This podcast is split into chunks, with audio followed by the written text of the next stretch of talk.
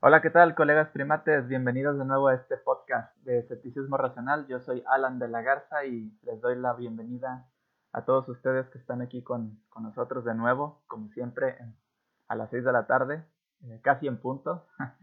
Pero estamos aquí, aquí estamos eh, sin falta, presentando como siempre un tema nuevo con un invitado que ya nos había acompañado antes, de hecho hace relativamente muy poco. Y en esta ocasión vamos a hablar sobre qué es la moral, de dónde viene. De hecho, hice un mapita muy pequeño, ¿no? A ver si lo pueden ver por ahí. Precisamente se habla sobre qué es la moral, viene de Dios, proviene de la evolución, es un constructo social o se presenta solamente en los humanos. Bueno, eso lo estaremos eh, revisando el día de hoy mi amigo David Quero y un servidor aquí en este podcast. Pero pues bueno, ya algunos ya conocerán a Quero, por ahí ya, ya vieron el podcast anterior. Y para los que no lo conozcan, Quero, ¿quisieras presentarte? Hola, ¿qué tal? Uh, yo soy David Quero, uh, soy parte de Ateos Monterrey. He estado interactuando con ellos durante varios años. Como Alan mencionó, ya tuve la oportunidad de hablar con él. Y pues hoy decidimos este, hacer una pequeña plática sobre los orígenes de la moral Ah, y pues más que nada compartir mis opiniones de la oportunidad que he tenido de mm. asistir a presentaciones de personas como Franz de Waal y Sam Harris, que hay Richard Dawkins, que tocan ese, que aunque no lo parezca, tocan este tema en su uh, en sus en diferentes trabajos. así es. Hay una, una cosa bien interesante hablando sobre los vámonos directo al tema para para ir este ir desglosando porque esto es muy extenso ya lo hemos estado platicando, Keru y yo, anteriormente, y sí está un poquito... Hay mucho de dónde, de dónde rascarle a este tema. Yo creo que ni siquiera hoy vamos a alcanzar, como de costumbre, va a alcanzar a, comentar todo este tema, pero, por ejemplo, eh, sobre la postura directamente de Franz de Waal, ¿no? El... Guillermo, ¿cómo estás? Bienvenido, Guillermo Félix. Eh, aquí, aquí en, en cuestión de, de, de, lo que es la moralidad, él te dice él te dice que no necesariamente tiene que venir alguien como un dios o algo para decirte qué es moral y qué no. ¿Sí? Así es. Eh, bueno, ah, para empezar, a Franz de Waal yo tuve la oportunidad de ah, conocerlo en el TED de Monterrey. Ah, se presentó por el 2012. Creo que ya les había comentado, dio una presentación llamada Moral Before Religion, la moral antes de la religión, y dio toda una historia de cómo decenas de miles de años antes de que aparecía la religión, sobre todo la religión cristiana o las religiones abrahámicas en general, ya había comportamientos que podemos denominar morales, eh, probablemente lo que estamos hablando cientos de mil, hace cientos de miles de años. Por ejemplo, filantropía, ya había cierta filantropía en las tribus antiguas, muy, muy antiguas, de hace cientos de miles de años, donde ayudaban a sobrevivir a los miembros más, ah, no débiles, vulnerables de la población. Entonces, el argumento que él hace es de que esta moralidad, pues viene desde mucho antes de que existiera lo que conocemos como religión o filosofías. Entonces, él extiende esta idea de que si existía desde mucho desde hace cientos de miles de años, quizá existía desde antes de que la humanidad misma existiera, quizá los homínidos o inclusive mucho antes. Entonces, él lo que, lo que propone es uh, no tanto un origen evolutivo de la moralidad, porque realmente es una idea que muchos otros científicos tienen y contribuyen, sino más como una historia de qué son los componentes que han dado surgimiento a la moralidad. Y él se basa principalmente, su teoría está principalmente plasmada en este libro, que se llama La Era de la Empatía. Y básicamente dice que la base de la moralidad es la empatía. Solo cuando te preocupas de la otra persona o cuando entiendes los sentimientos de la otra persona, puedes expresar, puedes empezar a expresar comportamientos que denominamos morales. Así es.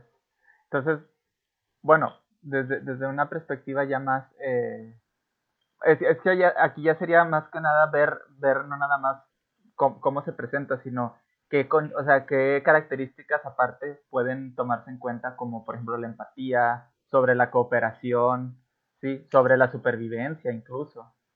O sea, hay, hay muchos aspectos que, que te llevan a, a, la, a, la, dirección de la, de la moralidad.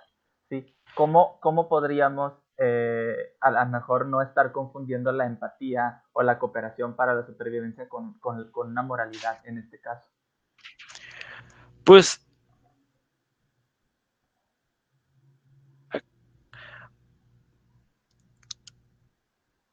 no te es una pregunta, esa es una pregunta muy interesante que yo me hice cuando estaba, cuando estaba revisando este tema. Es, por ejemplo, eh, From the Wall habla sobre la empatía, ¿no? Sobre el trabajo en equipo, sobre... Sí me escucho, ¿verdad? Sí, sí me escuchan. Con retraso. Bueno, ya, ya habrá, si hay problema con, he tenido un problemita ahí con, con, con, el, con el audio, pero bueno, en caso de, pues ahí quito la cámara y ya. Pero si me escucho bien, eso es lo importante, ¿no? sí, te escuchas muy bien. Ok, ok, entonces, vamos, a, vamos a ponerlo así. Eh, cuando habla From the Wall acerca de, por ejemplo, la, pues, habla, habla de los chimpancés, ¿no? Cuando habla sobre los experimentos que se han hecho en cuanto a la cooperación entre, entre entre estas especies, ¿no? Y, él dice, eh, bueno, aquí en este experimento se ve cuando estos dos eh, elefantes o dos chimpancés este, quieren llegar a, saben que tienen que cooperar para lograr un objetivo, ¿no? Eh, obtener alimento.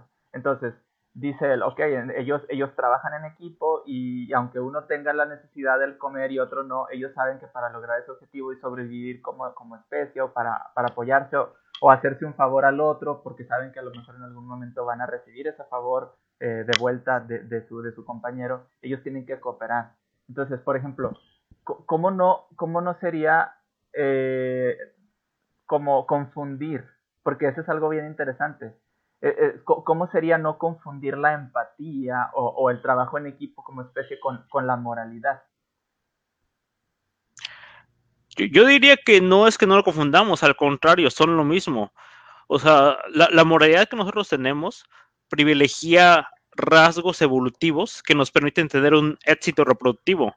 Por ejemplo, casi todos apreciamos ah, la cooperación, como lo mencionas, y, casi, todos apreciamos también que no nos, que no nos hagan trampas, por decirlo de un modo.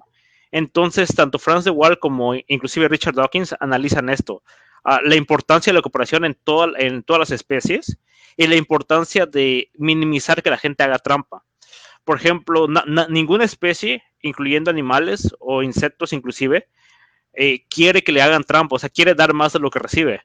Y es muy similar a lo que pasa en nuestra moralidad, en la moralidad que te dice, o sea, los crímenes que existen, existe un crimen de fraude, no quiere ser defraudado. Y hay todo un sistema legal para evitar ser defraudado. En los animales existen, y en las tribus existen sistemas similares, existen reputaciones, los animales son capaces de recordar quién les hizo algo mal, ah, se ha logrado hacer modelos, modelos usando teoría de juegos, que, que demuestran que los animales también perdonan, por decir una manera, porque a veces perdonar es la estrategia de juego más eficiente.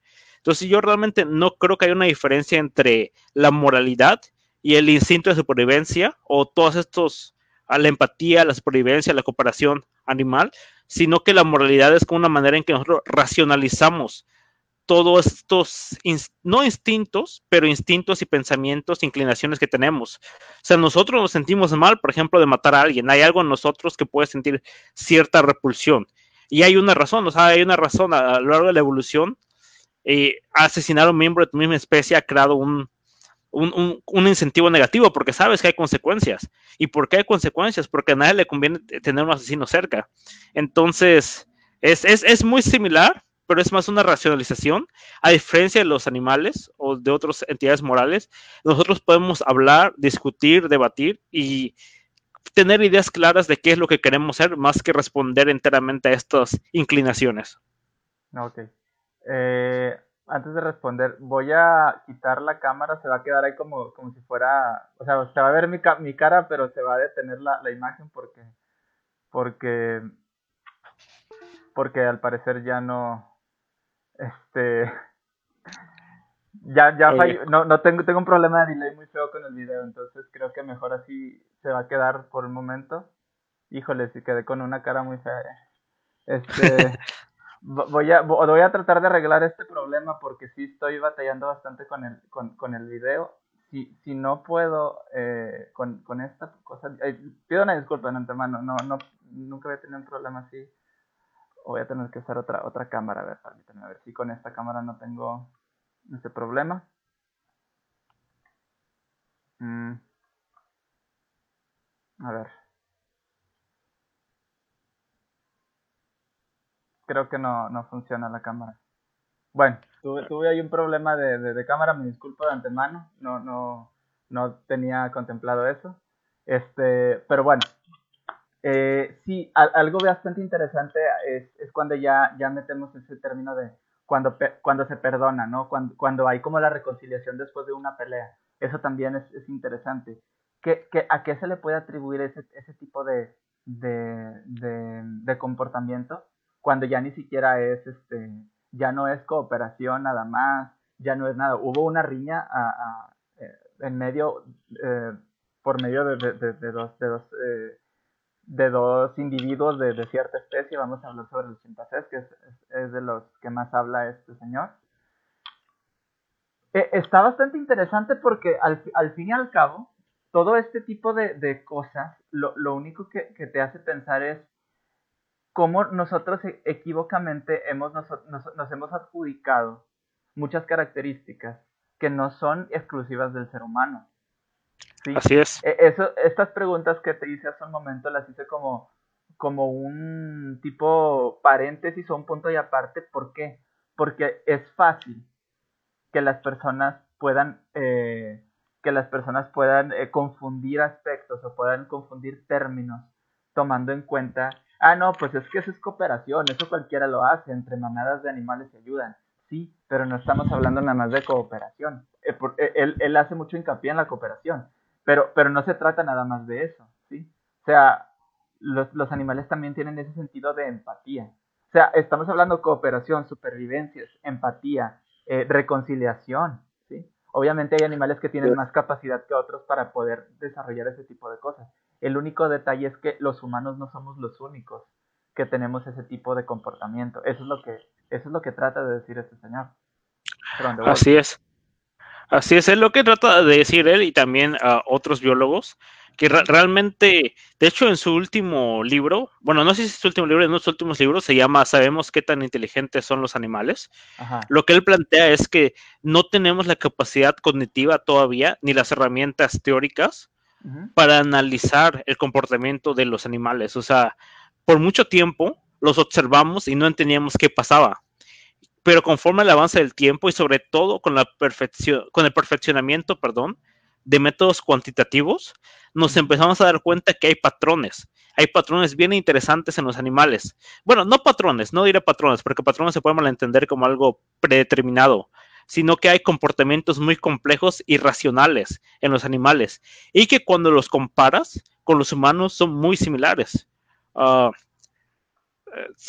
Mm, entonces, gracias a este, como que a este nuevo, nuevo enfoque cuantitativo, los científicos hace, no tiene mucho, probablemente fue el siglo pasado, fue que empezó un poco, al principio es probablemente de 1920, pero muy poco y luego fue evolucionando fue revolucionándose como en los 60 con Jane Goodall y otros científicos por el estilo que empezaban a observar a los animales y más que hacer observaciones subjetivas, de decir cosas como que, ah, pues este, como que de hacer observaciones subjetivas empezaron a hacer las cosas de una manera metodológica.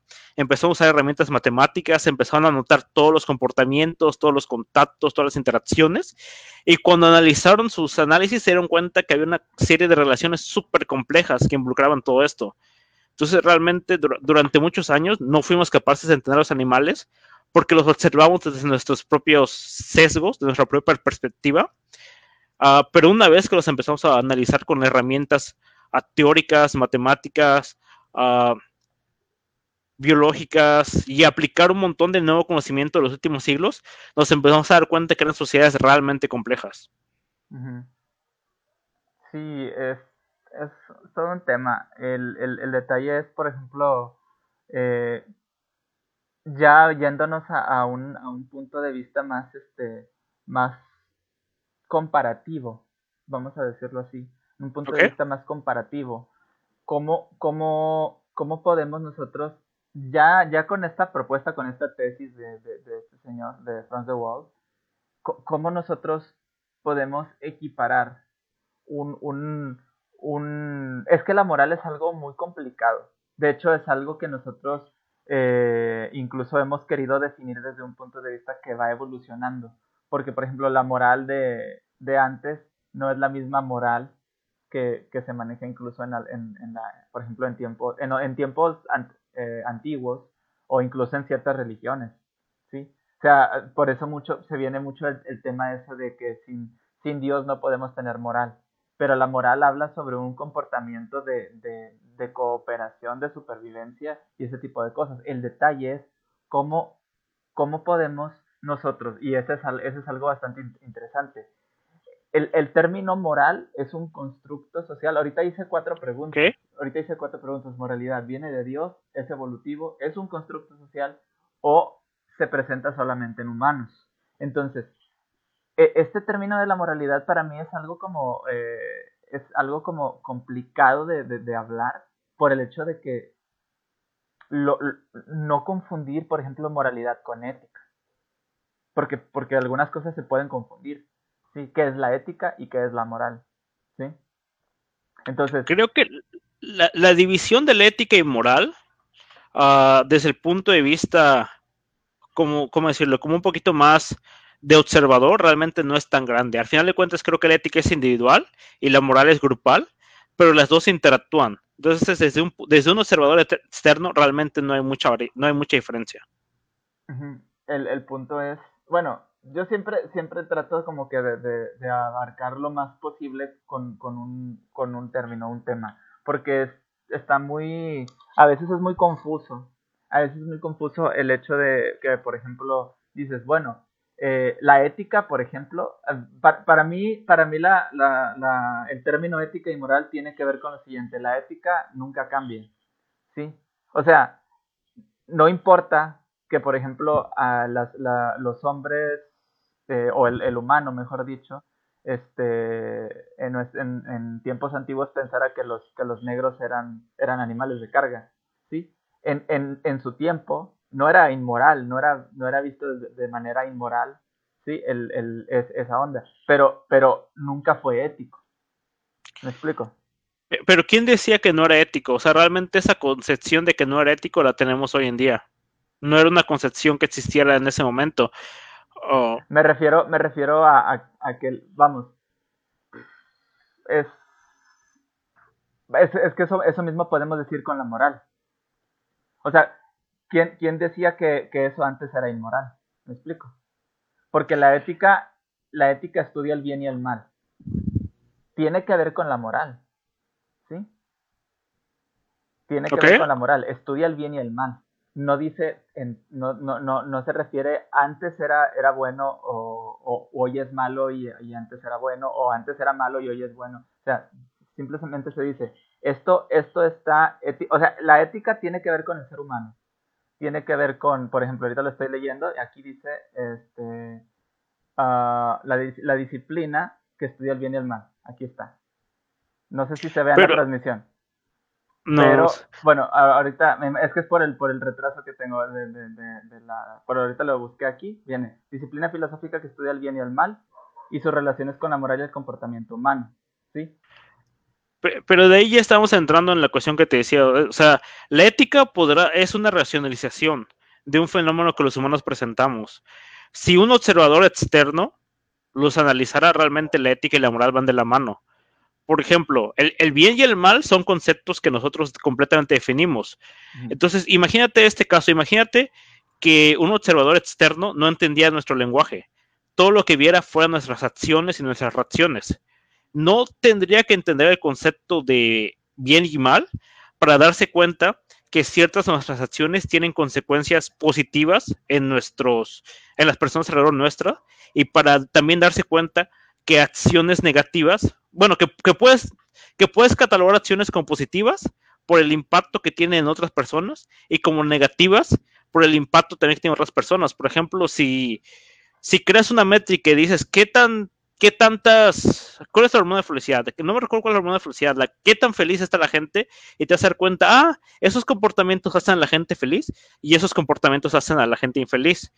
Y sin entender el concepto de bien y mal, simplemente usando el concepto de felicidad, un observador externo puede crear todo un, ¿cómo decirlo? Como que toda una ideología de qué, de cómo interactuamos, de, de cómo interactúa nuestra sociedad, sin tener siquiera que entender estos comportamientos, estas ideas del bien y el mal.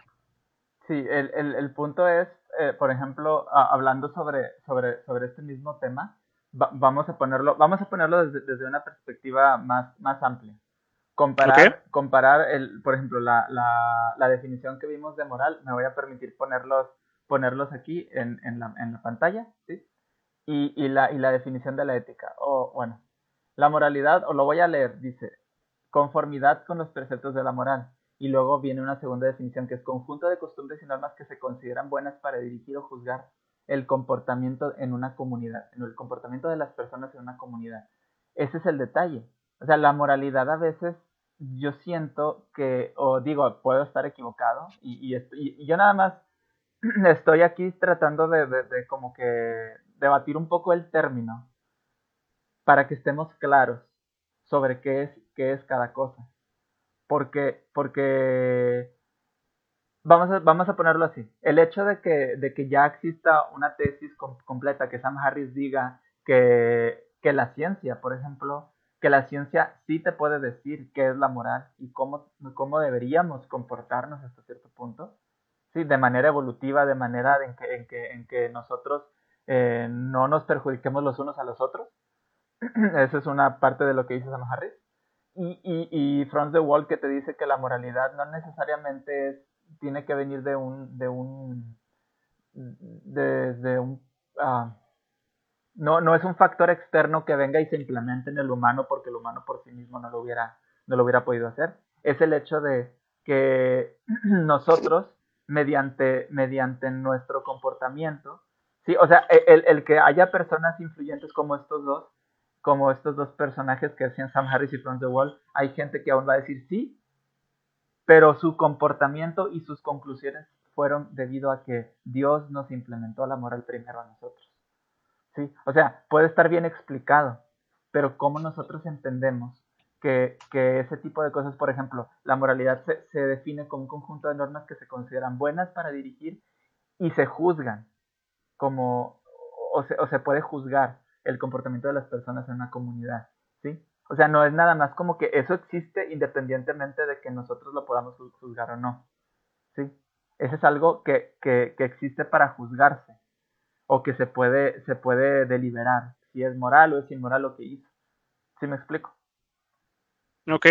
Entonces, ¿cómo, cómo nosotros eh, tenemos esa, esa, vamos, lo que yo que estoy tratando de hacer aquí es como que definir bien de qué es lo que estamos hablando para que no queden dudas sobre, ok, nosotros estamos definiendo la moral sobre... Ah, ahora, hay otra, hay otra cosa. La moral se puede definir en distintas, de distintas maneras. No necesariamente tiene que ser de que, ah, nosotros dijimos que esto es moral y, se, acabó. Sí tiene su, connotación, eh, su, definición en, el diccionario y todo ese tipo de cosas, pero nosotros tenemos que tomar en cuenta las definiciones, ya ves la frase tan famosa de Jordan Peterson, cuando le dices cualquier palabra y dice, bueno, depende de a qué te refieras con, en este caso, moralidad, ¿no? Este, y, ya él te puede dar una explicación sobre cómo él considera que es la moralidad, porque tales autores dicen esto, tales autores dicen aquello. Pero, aquí estamos entrando en un debate más que nada filosófico de tratar de definir algo o priorizar ciertas definiciones. Uh -huh. Y creo que el enfoque científico es, no, no, necesitamos definir filosóficamente esto, simplemente tenemos que describirlo. Entonces lo que ellos están describiendo es cómo las normas sociales evolucionaron y cómo compartimos esas normas sociales con otras entidades. O sea, toda la narrativa de qué es moral y qué es ético, a final de cuentas es esa, es una narrativa, una racionalización pero hay un, pero hay, detrás de ello hay un razonamiento de cooperación e incompetencia y toda una larga historia de conflictos y reconciliaciones de por qué llegamos a esos acuerdos sociales o por qué ciertas personas privilegian ciertas normas uh, morales.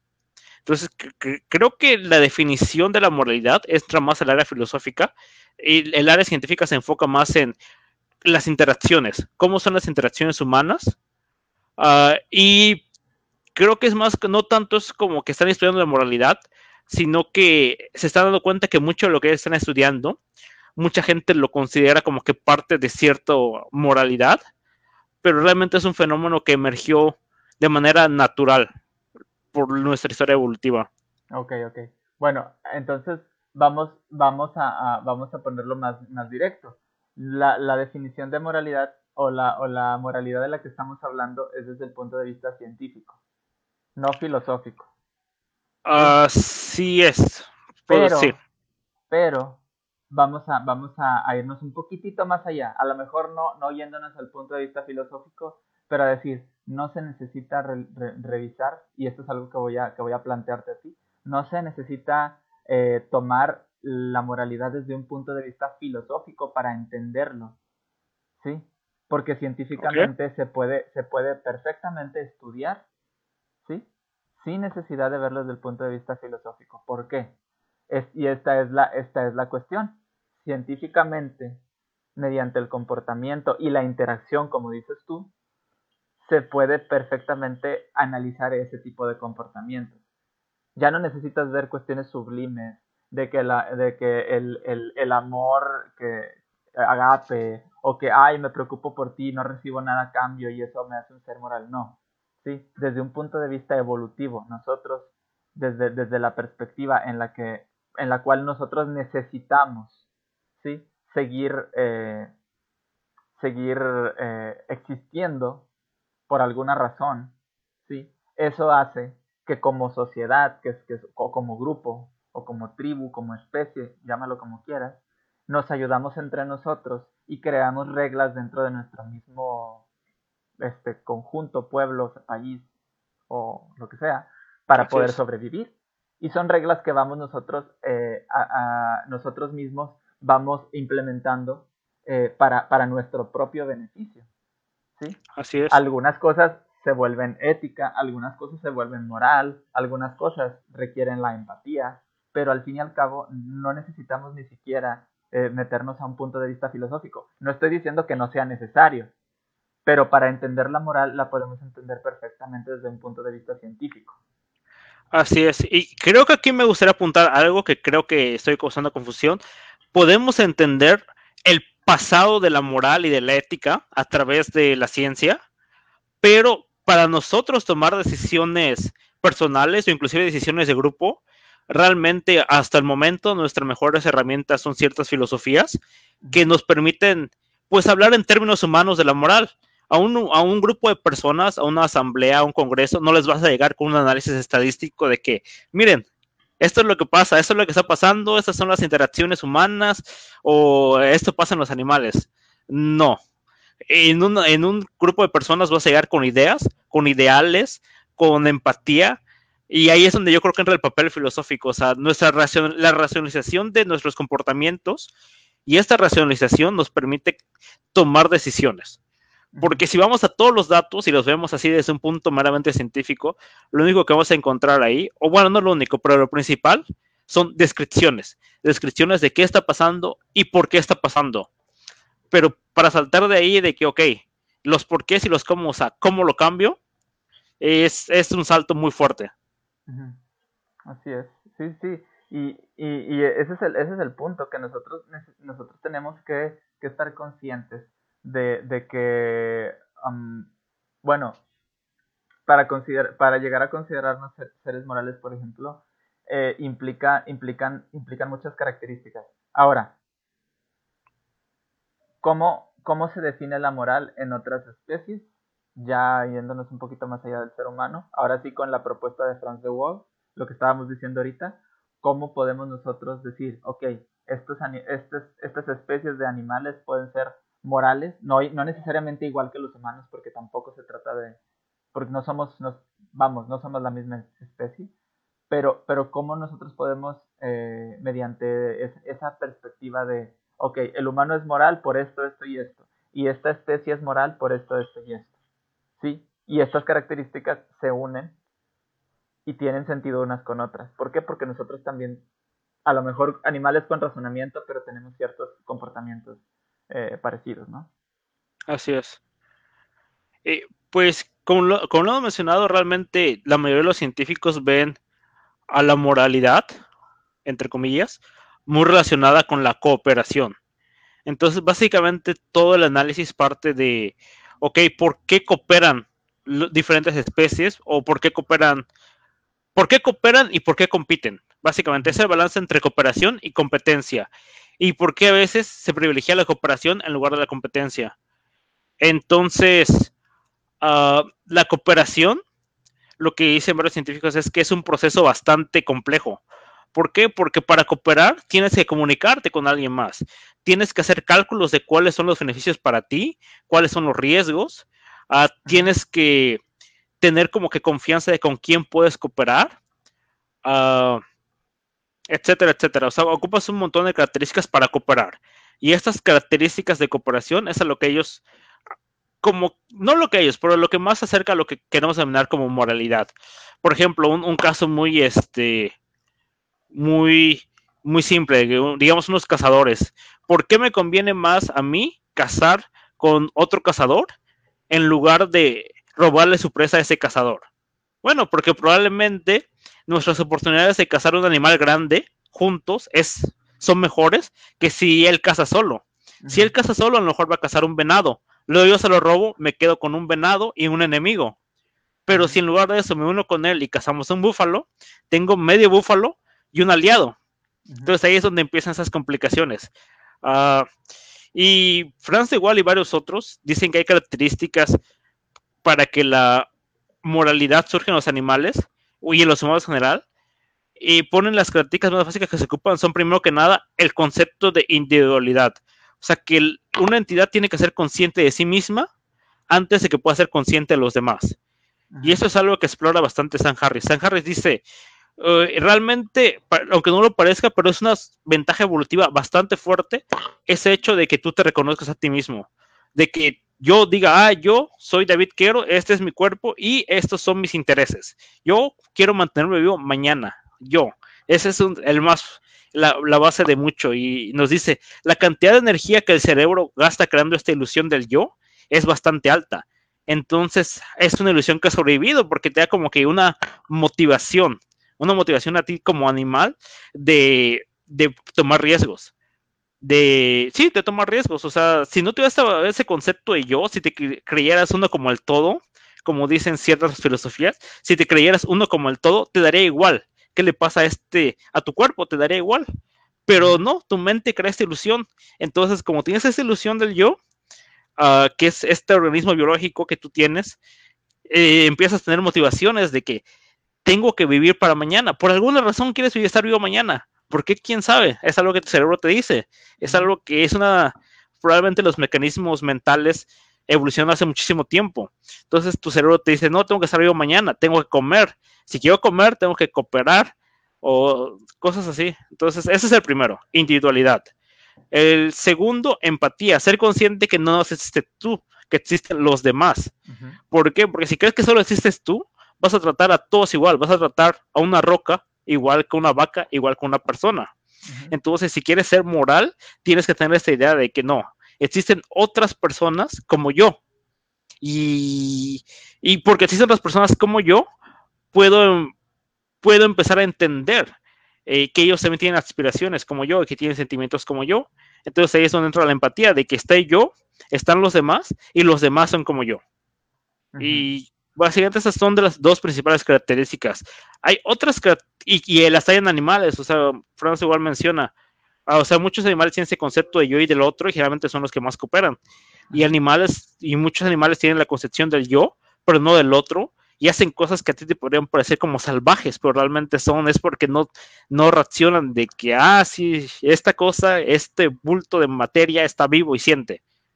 O sea, es como yo, no, no tiene esa capacidad mental hay, otras características como ah, la envidia, que de, no la envidia, pero el sentido de justicia, de hecho también está muy embebido en ciertas especies, en el sentido de que nuestras, nuestras mentes siempre quieren recibir la misma recompensa por la misma cantidad de trabajo.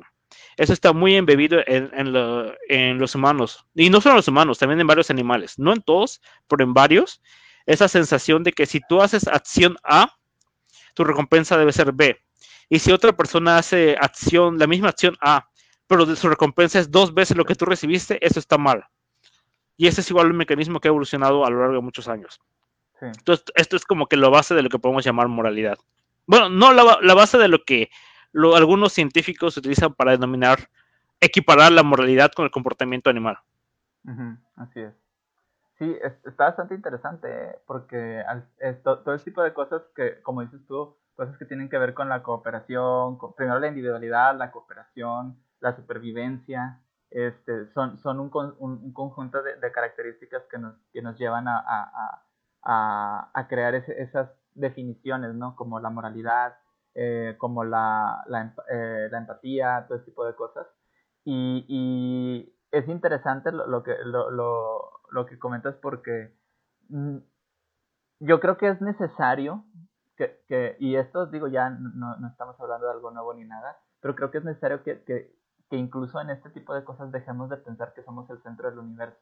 ¿sí? Nosotros, Así es. nosotros no, no, somos especiales para nada, no somos ni siquiera necesarios.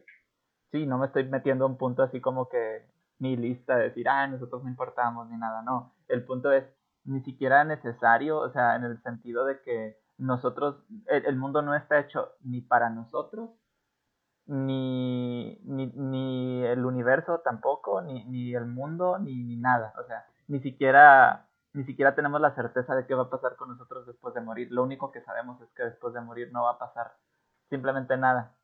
vamos a, a, seguir, vamos a pasar a, a convertirnos en, en, abono para la tierra, es todo. Este, y, y es algo, es algo que nosotros hemos eh, necesitamos, es algo que nosotros necesitamos eh, entender. Nosotros no somos los únicos, los únicos que tenemos ciertos comportamientos.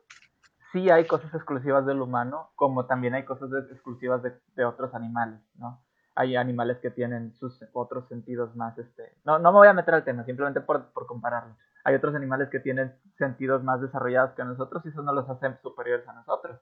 Así como nosotros que tenemos esa capacidad de, razonar más desarrollada que los, que los animales, eso tampoco nos hace, nos hace más que ellos. El punto es, nosotros tenemos esa capacidad de razonar y de poder pensar acerca de la moralidad, ¿no?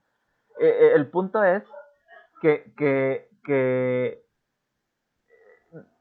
quitarnos esa, esa, esa venda de, los ojos y decir, nosotros, nos, eh, otros animales, al igual que nosotros, pueden desarrollar capacidades que nosotros creemos que son solamente nuestras. Y eso es lo que se trata de, de, de, de ¿cómo se dice? De, ilustrar, ¿no? En, en esos, en estos tesis, como, como la de Sam Harris, eh, From the Wall y muchos otros. Ah, como dices, pueden desarrollar o han desarrollado. Han desarrollado. Han desarrollado y, y, y, no nos damos cuenta. O sea, tienen comportamientos sumamente complejos y no nos hemos dado cuenta. Hasta ahora que afortunadamente tenemos a la ciencia, nos permite pues darnos una mejor idea de nuestro lugar en el mundo. Y yo siento que esto nos da dos cosas. Uno, nos, nos damos cuenta que no somos tan especiales como queremos creer. Pero dos, también nos permite apreciar la belleza de lo que está a nuestro alrededor. O sea, antes, donde antes veíamos caos, a lo mejor, por decir una manera, o desorden, desorden creo que es la palabra que quería, en la vida animal, ves ahora vemos sociedades muy complejas. Por, cierto, hay algo, algo, que me gustó que mencionaste, pues, de que al final de, que entendemos que básicamente lo que dice el viejo adagio, ¿no? De que polvo somos y polvo seremos. Y es bien interesante porque el judaísmo, ciertas corrientes del judaísmo sí eran, o sea, no contaban con una vida después de la muerte. Y era uno de los argumentos como para vivir la vida ahora y sobre todo para no ser egocéntrico. Sí, de hecho, el, el, el tema del, de, la, de la vida después de la muerte se introdujo con el cristianismo. Eh, creo que la, la, idea de los judíos eh, del Antiguo Testamento era, al momento de morir vas a descansar con tus antepasados. Y ya, eso es todo. O sea, no había, no había más, ¿sí? Eh, viene la, la idea de, de, la, de, la, resurrección y la vida, este, la vida después de la muerte en un paraíso y el castigo, porque también se introdujo un castigo. O sea, realmente en los dos casos se, se, se introdujeron nuevas ideas. La vida eterna es un hecho, pero tú decides qué tipo de vida eterna vas a tener, ¿no?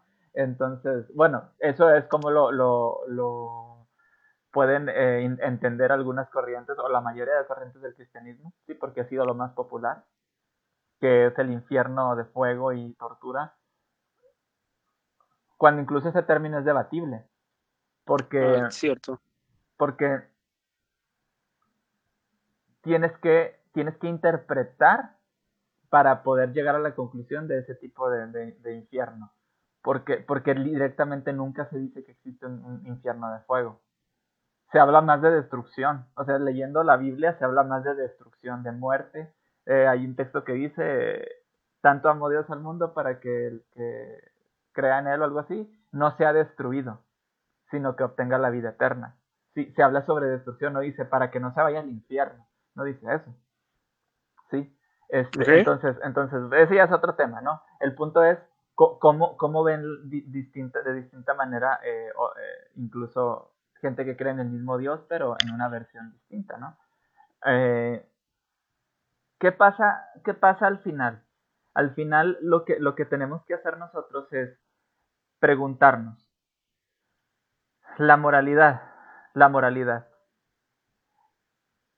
es necesario, es necesario que tengamos que seguir reglas reglas y, costumbres. Me voy a meter ahorita, ya que estamos hablando de temas bíblicos y religión. Tenemos, es necesario que tengamos que seguir reglas y costumbres bíblicas, ¿sí? Para decir, si nosotros no tenemos eh, moral, si, perdón, si, si, no tuviéramos Dios, si no tuviéramos esas reglas que ya fueron establecidas anteriormente, no podemos tener, eh, no podemos tener esta moral. Y esto es una discusión que tuve con una persona hace tiempo, hablando precisamente, la moral, una de las primeras cosas que te ponen es los, son los diez mandamientos, ¿sí? Te dicen, los diez mandamientos eh, eh, fueron como que la base o la piedra angular de la moralidad que tenemos hoy. No matarás, no robarás, no desearás a la mujer de tu prójimo, eh, cosas así. Bueno, el detalle es que cuando, cuando empezamos a, a, analizar ese tipo de cosas decimos, ok, pero ¿por qué no venía, si hablamos de moral, ¿por qué no, por qué no venía, en vez de, por ejemplo, guardarás el sábado, que eso no tiene nada que ver con moralidad, ¿por qué en vez del sábado, de guardar el sábado, no puso no tendrás esclavos?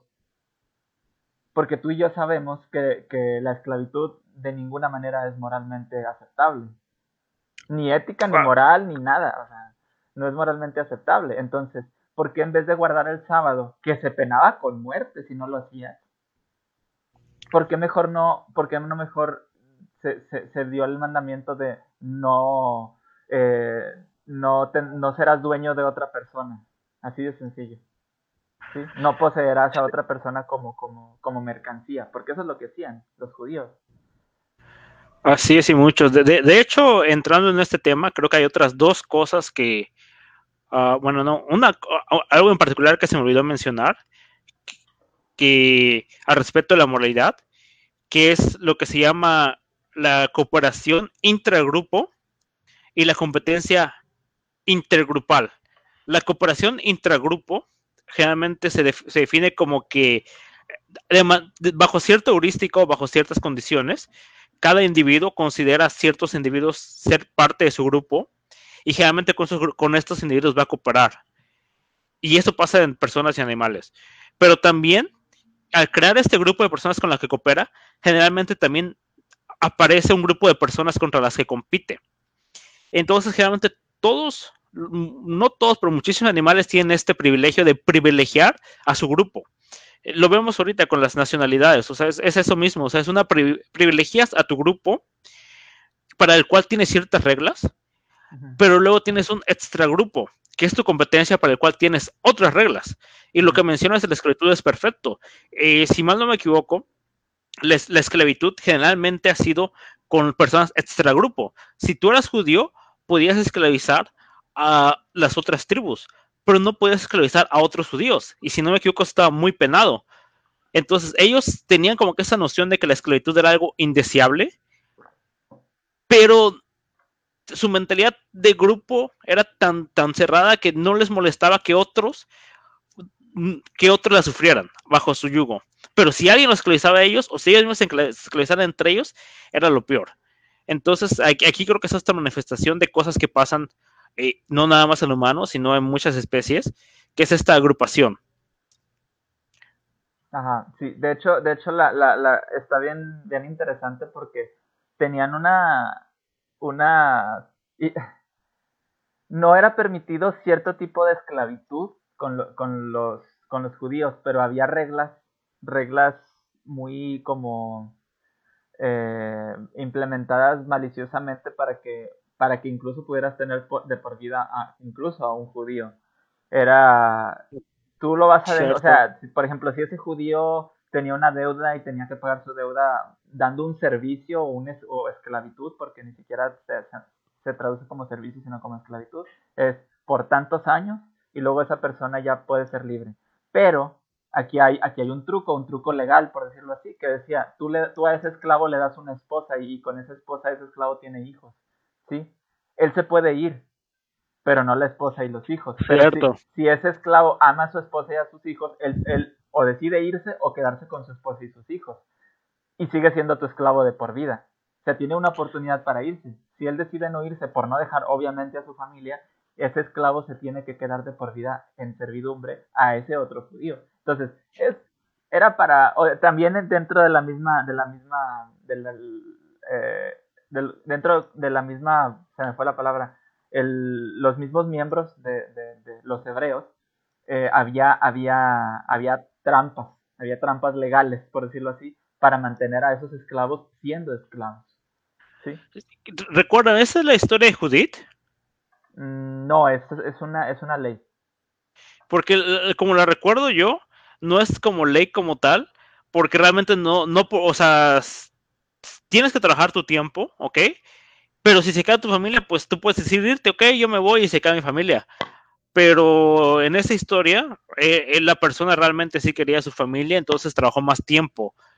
No recuerdo quién era el maestro y creo que la mujer era Ruth o Judith, una de las dos. Sí, pero, pero venía más que nada como, como Mira, por ejemplo, voy a, voy a leértelo. Esto viene en, Éxodo 21 y dice, ah, dice, si entró solo, saldrá solo. Si tenía mujer, entonces su mujer saldrá con él. Si su amo le da mujer, esto es Éxodo 21 desde el... Ah, y lo dice, si su amo le da mujer y ella da luz a eh, le da a luz hijos o hijas, la mujer y sus hijos serán de su amo y él saldrá solo. Pero si el siervo insiste diciendo, amo a mi señor, a mi mujer y a mis hijos, no saldré libre. Entonces su amo lo traerá a Dios, ya meten a Dios aquí, lo traerá a la puerta o al quizal y su amo le horadará la oreja con una lengua como si fuera una vaca y le servirá para siempre. Tal cual, o sea, e, e, e, ese era, era, era el como el hueco legal, ¿no? Para que esa persona se quedara haciendo un... Y, es una ley sobre la esclavitud. Si tú lo lees, te, te aparece un apartado que dice leyes sobre la esclavitud. O sea, ni siquiera, ni siquiera tan moral es el, hecho del, texto bíblico como para decir, oye, o por ejemplo, como decía, en los diez mandamientos decir, no vas a poseer a otro ser humano como, como, como mercancía o lo que sea, no. O sea, hasta hay leyes que, que te, no regulan, o sea, es, ni siquiera lo regulan, te, te dan leyes directas sobre cómo, cómo incluso tener de por vida a un esclavo que ya pudo haber sido libre. No, pues yo le di a esta mujer porque esta mujer era mía, era mi esclava. Por lo tanto, sus hijos también son mis esclavos. Y si él se quiere ir, no puede irse con ellos, los tiene que dejar. Pero obviamente por esa cuestión de, de ¿cómo se le dice? Por esa necesidad de, de, ese amor que, que, nosotros tenemos por nuestros seres queridos, se sabe que no los va a querer dejar. Digo, a eso habrá sus excepciones, pero ese era un hueco muy, muy, muy útil para los amos de, conservar más tiempo a sus esclavos. Ok, sí, yo lo estaba confundiendo con una historia. De hecho, en la historia creo que ni siquiera es esclavitud. O sea, es como que un contrato de servicio. Creo que probablemente es un poquito más adelante. Y aplican esa ley, básicamente. No lo aplican como tal. Es más que nada como que lo engaña. Él le dice, te doy a mi hija si trabajas para mí. Y pues ya se junta con la hija, no tiene hijos. Y luego cuando ya se quiere ir, le dice, no, pues si la quieres llevar, tienes que darte más tiempo. O sea, ya, ya tú te puedes ir, pero tu familia todavía no. Sí me recordaba esa historia. Y pues, como tú dices, o sea, otra cosa que quiero añadir, que creo que es bien relevante a lo que mencionas, pues de que no incluyeron muchas cosas que nosotros consideramos morales hoy, es que realmente esta, la moralidad se, adapta más que al tiempo, al ambiente. Y de la misma manera, o sea, esto se ha visto en, en, muchísimas situaciones, o sea, y el ambiente en el que ellos vivían en aquella época, pues era un ambiente en que nadie quería perder acceso al trabajo. ¿Por qué? Porque eran los inicios, no los inicios, pero eran sociedades agrícolas muy primitivas que requerían una enorme cantidad de trabajo, donde probablemente una sola persona no hubiera podido mantener una granja. Entonces los grandes propietarios, para mantenerse, pues ocupaban este sistema de contratos, pues, donde pudiera mantener a la gente esclavizada.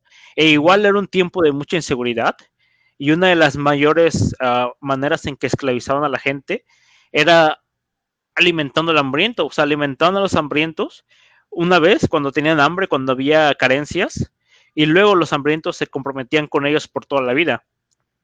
Entonces, pues era demasiado ventajoso para las, pues para las personas que tenían posesiones, como para aceptar, bueno, para, tomar en cuenta, pues que la Biblia, pues escribió políticamente, políticamente a la gente, eh, a los propietarios no les convenía que alguien pusiera en la ley de que no pueden ser esclavos, ¿Cómo, vas a dejar que los religiosos de tu, de tu área se digan que no puedes tener tu modo de vida?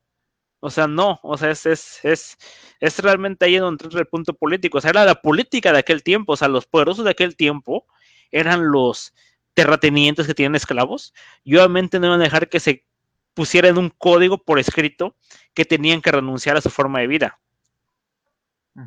Sí, sí, es, es, es un, es un tema muy, muy complejo y, y si te fijas que incluso en, en, temas de moralidad, por ejemplo, nosotros, nosotros podemos abarcar la esclavitud y, eso es algo bastante fuerte porque, porque no es necesariamente un...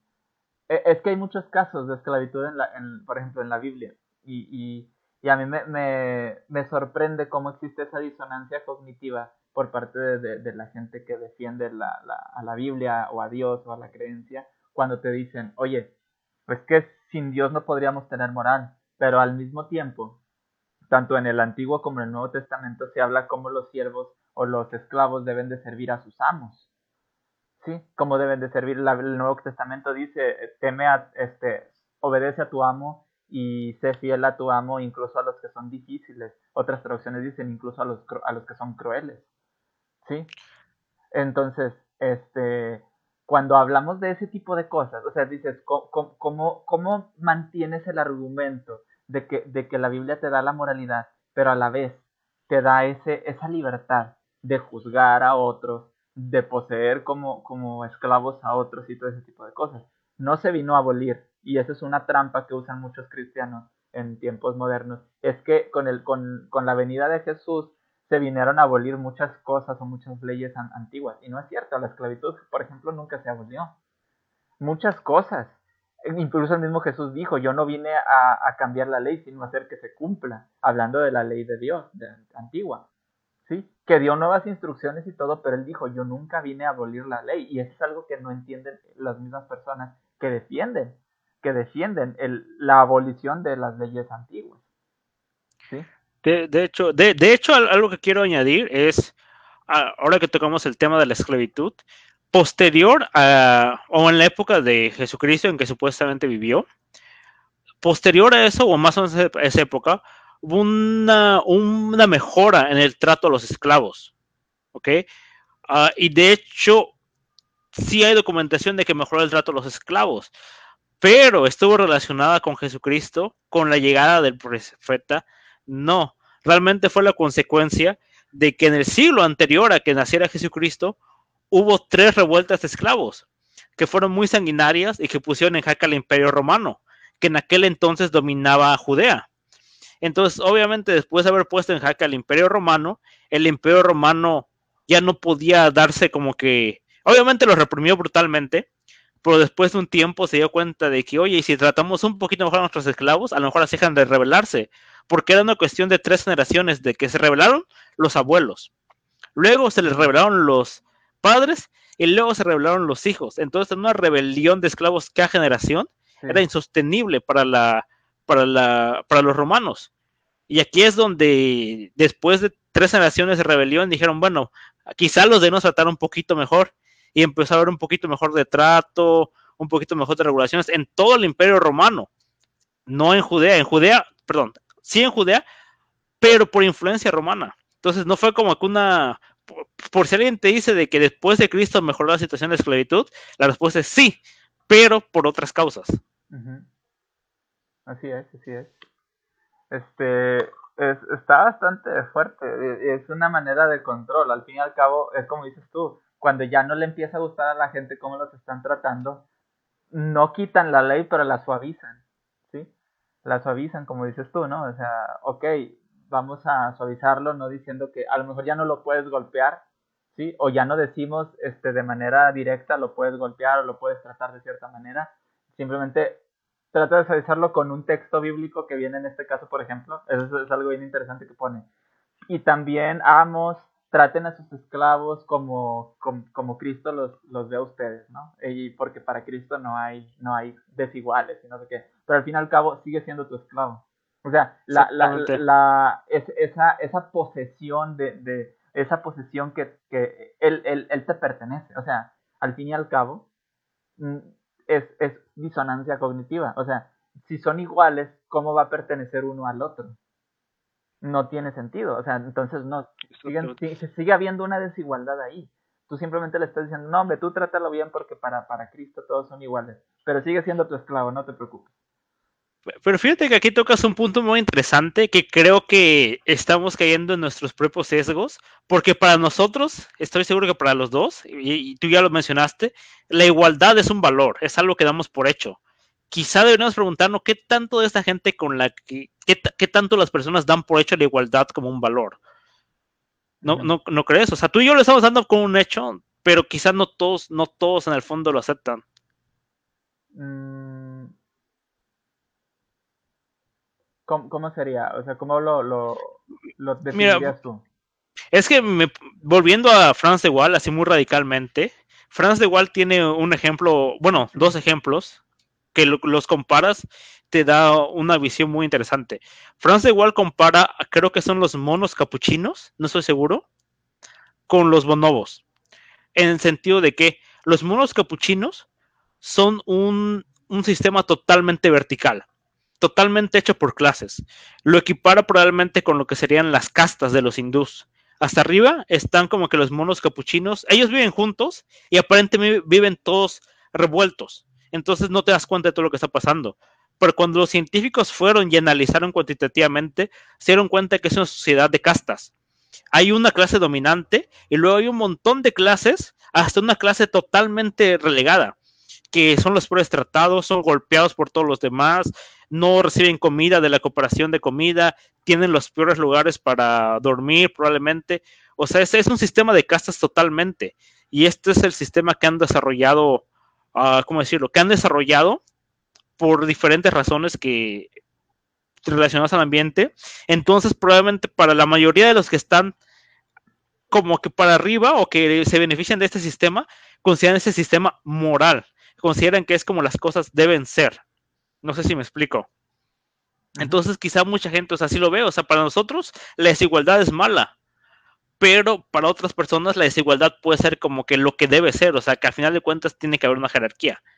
Obviamente no estoy de acuerdo con eso, solo estoy mencionando que esto pasa en la naturaleza y parece que también pasa entre nosotros, esta obsesión con la jerarquía.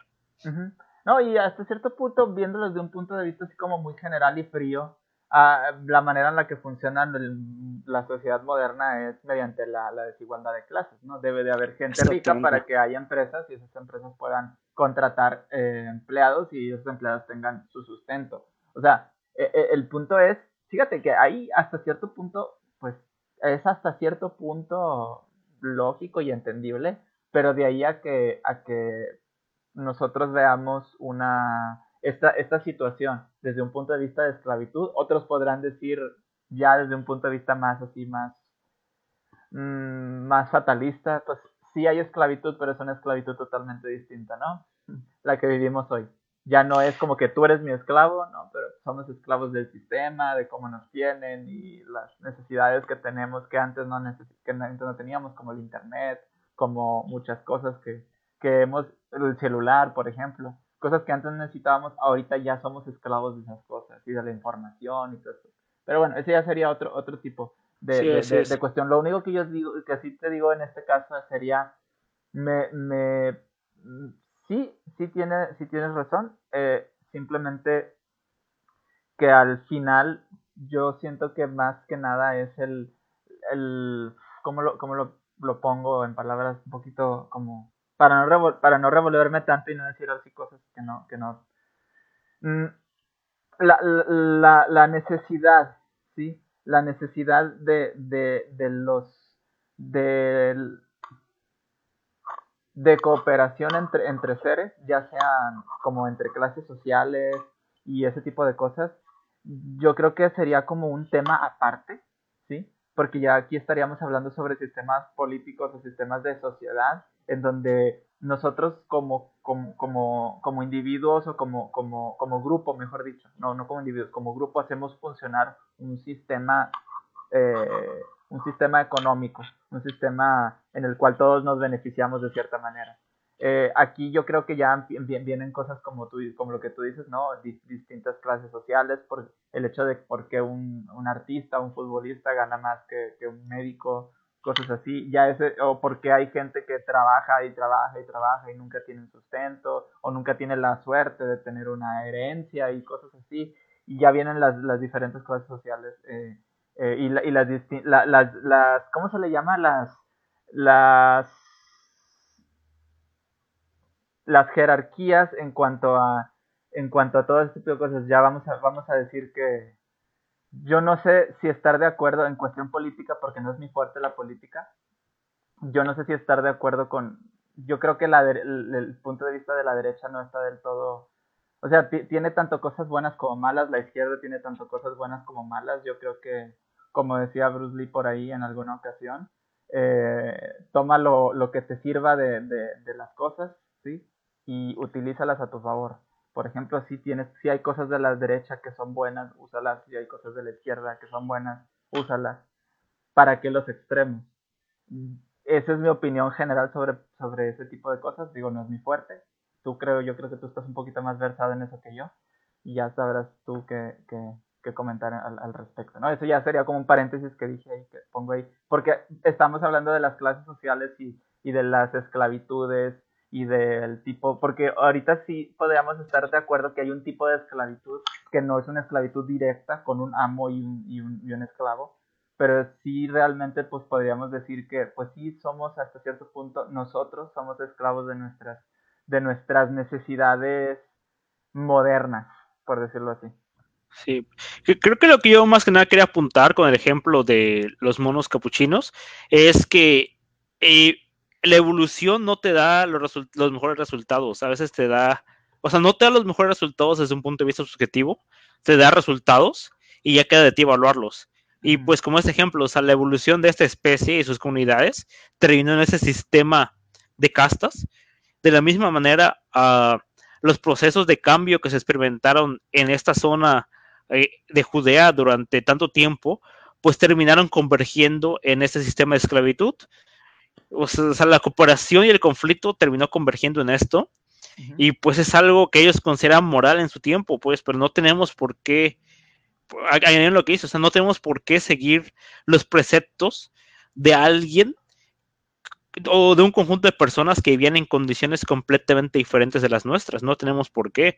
Al contrario, yo creo que tenemos que reflexionar de que hoy que disfrutamos de más libertad, decir, tenemos que evitar que las condiciones que llevaron al surgimiento de esas instituciones vuelvan a pasar. Porque esas instituciones no surgieron de la nada, esas instituciones surgieron por diferentes condiciones, o sea, surgieron por la hambruna, surgieron por las guerras, había personas vulnerables, surgieron por violaciones, realmente muchos huérfanos, etcétera, etcétera. O sea, por todo eso fue que surgieron personas, uh, personas vulnerables que estaban dispuestas o que no podían defenderse de ser esclavizadas. Entonces, creo que lo, lo peor que podemos hacer es seguir los dictámenes de la gente de esos tiempos, o sea, seguir los dictámenes de quien dijo, oh, ah, pues vamos a racionalizarlo y vamos a inventarnos argumentos de por qué no está mal. No, eso está mal, al contrario, debemos decir por qué surgió esto y cómo evitamos que nos pase a nosotros. Sí, es, es, totalmente, totalmente válido eso. De hecho, pues es lo que estamos hablando aquí, ¿no? Cómo surgió, cómo podemos ver si conviene que seamos de esa manera o no, ¿verdad? Al fin y al cabo, eh, eso es, eso es lo importante. Voy a pasar a, a, mandar saludos y, y, responder algunos comentarios. ¿Cómo, ¿Qué te parece? Ah, perfecto, me parece una buena idea. Bueno, primero mandar saludos ya a Guillermo Félix, que aquí estaba comentando. Muchas gracias por estar. David Ponce, gracias también. Luis Jorge Moriarty. Eh, Guillermo otra vez. Paloma, gracias por estar aquí.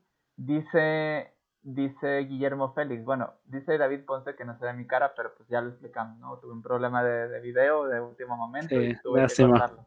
Así es. Eh, dice Guillermo Félix, ¿cuál es para ti la base de la moral? ¿Qué se tiene como objetivo en mente al momento de juzgar un acto como bueno o malo? Ok, ¿quieres responder tú o yo?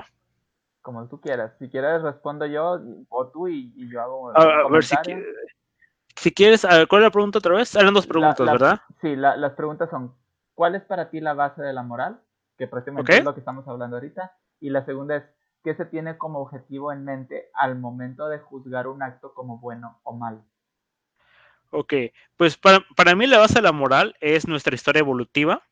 Se han desarrollado diferentes, uh, ¿cómo decirlo?, características que nos ayudan como que a cooperar entre nosotros como lo mencioné, la individualidad, la empatía, la envidia, entre comillas, porque no encontré mejor palabra. Entonces, para mí eso es la base de la moralidad. Sin todas esas características biológicas, nosotros no seríamos capaces de tener un comportamiento moral o ético. Uh, el objetivo de, digo, cómo podemos hacer una acción como buena o mala, realmente tiene que ver con cómo nuestra, nuestra mente trabaja, cómo nuestra mente empatiza con los demás, uh -huh. pero también tiene mucho que ver con el ambiente.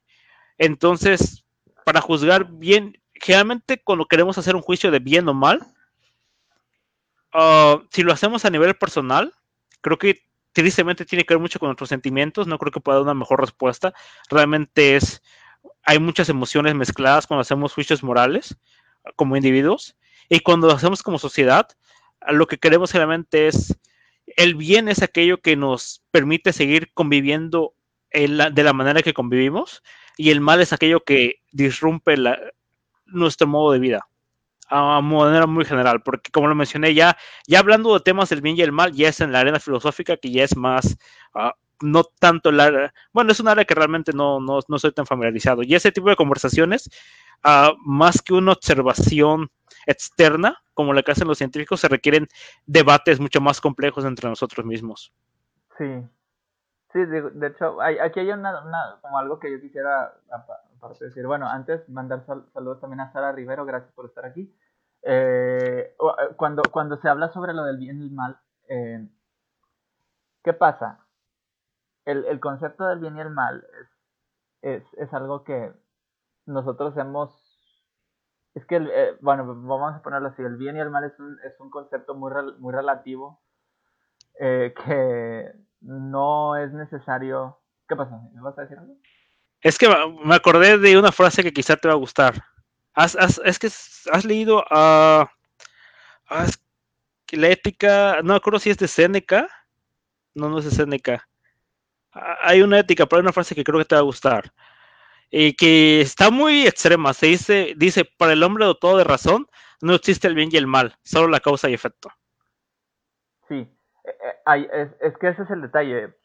Cuando, cuando nosotros eh, de, de, decimos qué es, qué es bueno y qué es malo, ahí vamos a meternos a, en, desde un punto, a, a, una, a una plática, una situación muy complicada, porque lo que puede ser malo para unos puede ser bueno para otros. Entonces, ¿qué es el bien y qué es el mal? Realmente, ¿qué es el bien y qué es el mal? Yo creo que más que nada la moralidad no se trata más tanto así de que qué es el bien y qué es el mal. La moral es algo de qué podemos nosotros reconocer que puede beneficiarnos en conjunto.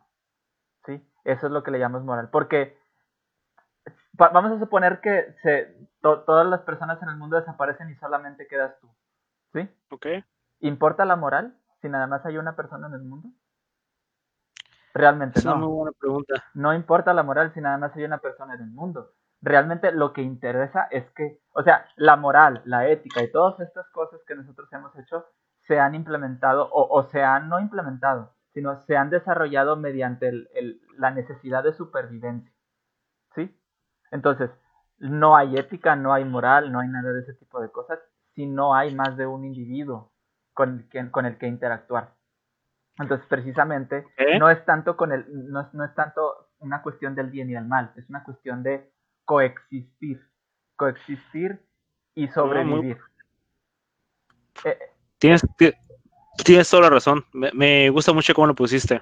Ajá, entonces por, por eso mismo, por eso mismo eh, yo lo veo más que nada como una cuestión de un grupo que, que busca beneficiarse eh, mediante, mediante ese- los mismos, sus mismos integrantes para poder progresar, para poder seguir existiendo, ¿no? Tener una buena vida. Intercambio de servicios, de favores, de ayuda, de esto, del otro, ¿no? Entonces, eso es como un tipo de... Eso es, la, eso es como yo lo vería, el, el hecho de juzgar algo bueno y malo. No es que sea bueno y malo, porque ya es un, un contexto más, o sea, distinto. El, a lo mejor el, el, o sea, la, la definición de lo bueno y lo malo, habiendo una sola persona, pues puede existir, porque para una persona, habiendo compañía o no, es malo para esa persona recibir daño en su cuerpo.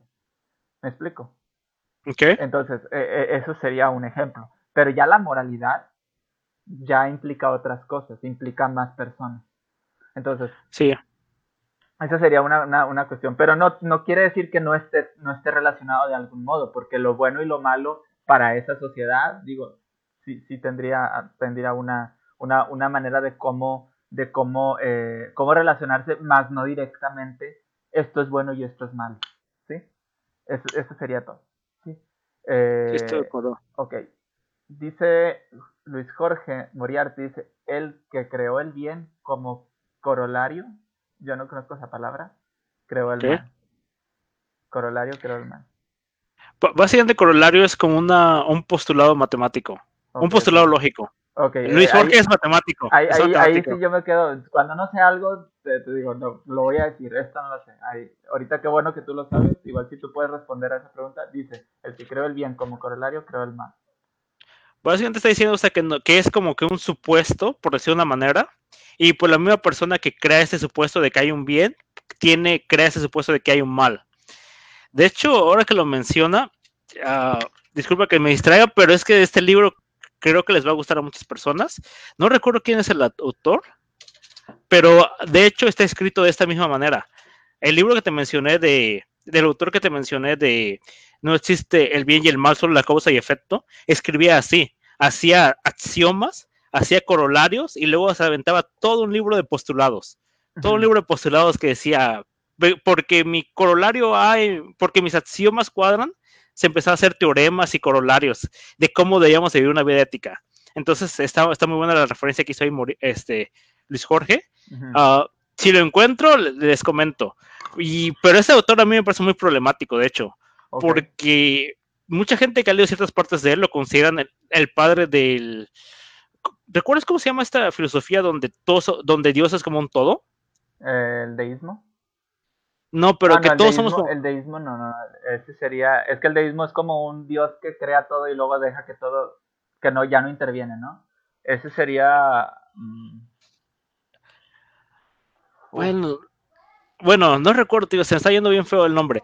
El caso es de que en sus, en sus corolarios, empie- bueno, perdón, en sus teoremas llega a un punto en donde hace una propuesta, empieza a hablar de cómo debe funcionar una ciudad de manera ética. sería el panteísmo, ¿no? No, no es panteísmo. No recuerdo. El caso, el caso de que él empieza a hablar, es muy famoso por, el, por su propuesta de que todos somos parte de como una ente metafísica y esta ente metafísica es Dios, pero hay otra parte de sus postulados de sus, y sus teoremas, que cuando dice cómo debemos vivir, dice que hay dos tipos de personas, las personas racionales y las personas irracionales. Y las racionales, dice, solo piensan en causa y efecto, y las racionales, y para las irracionales propone algo muy, muy extremo, el miedo. Él cree que las personas racionales solo pueden ser controladas mediante el miedo, básicamente. Entonces su propuesta para una buena ciudad es una ciudad de gente racional que gobierna mediante el miedo. Ok. Bueno, eh, nada, es para, para decir ahí, para para poner un poquito de contexto, corolario es el razonamiento, juicio o hecho que es consecuencia lógica de lo demostrado o sucedido anteriormente. Eso es lo que, lo que significa. Digo, no sé si haya, no sé si haya algo más, este, pero pues es lo que, lo que comentabas, ¿no? Yo, yo sí veo como que muy complicado y, muy así lo que, esa, esa, esa postulación de, de de este, Espinosa, ya me acordé. El dios de Espinosa. Ah, ok. Pues es más que nada como el panteísmo, ¿no? Es algo parecido. El dios Creo de que sí. Es, sí, sí, sí, sí, sí, es lo que, y eso es también, digo, esa es una de las, de las, ¿cómo se llama? Eh, es una de las, de las muchas cuestiones en las que el cristiano se, se, se ay, se hace la palabra. Bueno, malinterpreta, malinterpreta la frase de Einstein, ¿no? De que creen, creen el Dios de Spinoza. Ah, este creía en Dios, no sé. Pero no. Pero sí, sí. De hecho, yo por eso, por eso leí su, su ética. La verdad que la parte de, de Dios a lo mejor más confundido, muy, muy confundido. Y luego me dejó todavía más así como que he sacado de onda ese tipo de postulados sobre el miedo y está, está medio intenso. Está intenso. Sí, sí, sí, de verdad es que sí está intenso, porque, porque ese tipo de, ideas ya es un poquito más extremistas realmente, pero bueno. Y, y, te digo, todo su escrito de ética está hecho así como fórmula matemática, entonces yo creo que si Luis Jorge tiene chance le va a parecer muy interesante, que está así todo de que corolario, teorema, teorema, por lo tanto, y es, así está, está interesante. Tomando en cuenta que la vida no es una ecuación matemática al fin y al cabo, o sea, la vida es más complicada que eso. Pero bueno, este. Bueno, vamos a sí, no estamos en eso. Vamos a, pasar a la siguiente pregunta porque ya se puso muy oscuro esto. esto bueno, eh, dice también Guillermo Félix: La Biblia tiene un instructivo para sacarle el mayor provecho a sus esclavos. Como lo veníamos diciendo anteriormente, tiene leyes, huecos legales y un montón de cosas que prácticamente hace que, que, que muchas personas se beneficien de su semejante, ¿no? Sí. Eh, pero aquí hay algo interesante. También tiene, toma en cuenta que la política de los tiempos de la Biblia era como esos tiempos, o sea, siempre hay un, como que dice, jala y empuja.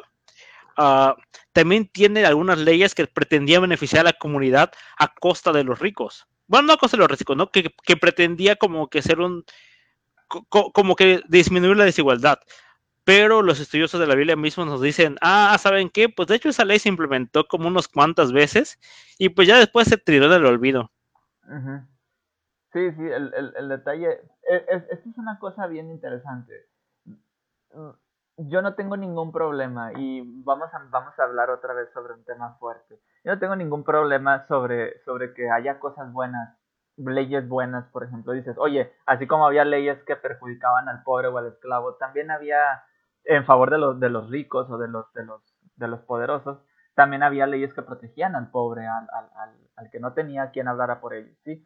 La, sí, vamos a, a, verlo así, este, la, la, Biblia o lo escrito en, en, esos libros antiguos era una manera en la que gente desde de, antes eh, intentó controlar o, o, o intentó poner un orden en su pueblo, ¿no? Así es. Entonces, así es ellos hicieron lo que podían, ¿sí? Que para nosotros está mal, que esto y lo otro, eran otros tiempos, ellos no tenían la, la, no tenían la, el avance, el avance cultural, el avance tecnológico que tenemos nosotros ahora, como para que ellos pudieran ver las cosas como las vemos nosotros. Nosotros tenemos muchos postulados de muchas culturas, las cuales nosotros combinamos y podemos ver desde una perspectiva más amplia. Ellos no. Ellos eran personas que estaban allí en, en su en su agujero, por decirlo así, donde estaban ellos solos y no tenían de dónde ver, ellos tenían que prácticamente pues tratar de, de, manejar a su, a su gente de cierta manera, ¿verdad? Ahora, el hecho de que haya un, unos escritos, ¿sí? En donde, donde haya cosas buenas, ¿sí? No quita que lo malo ahí está. Ahora, yo no, siempre lo he dicho, yo no tengo problema por precisamente, no tengo problema por esas leyes, aunque sean muy brutales y muy nada, nada humanistas, por decirlo de alguna manera, no tengo ningún problema con que existan.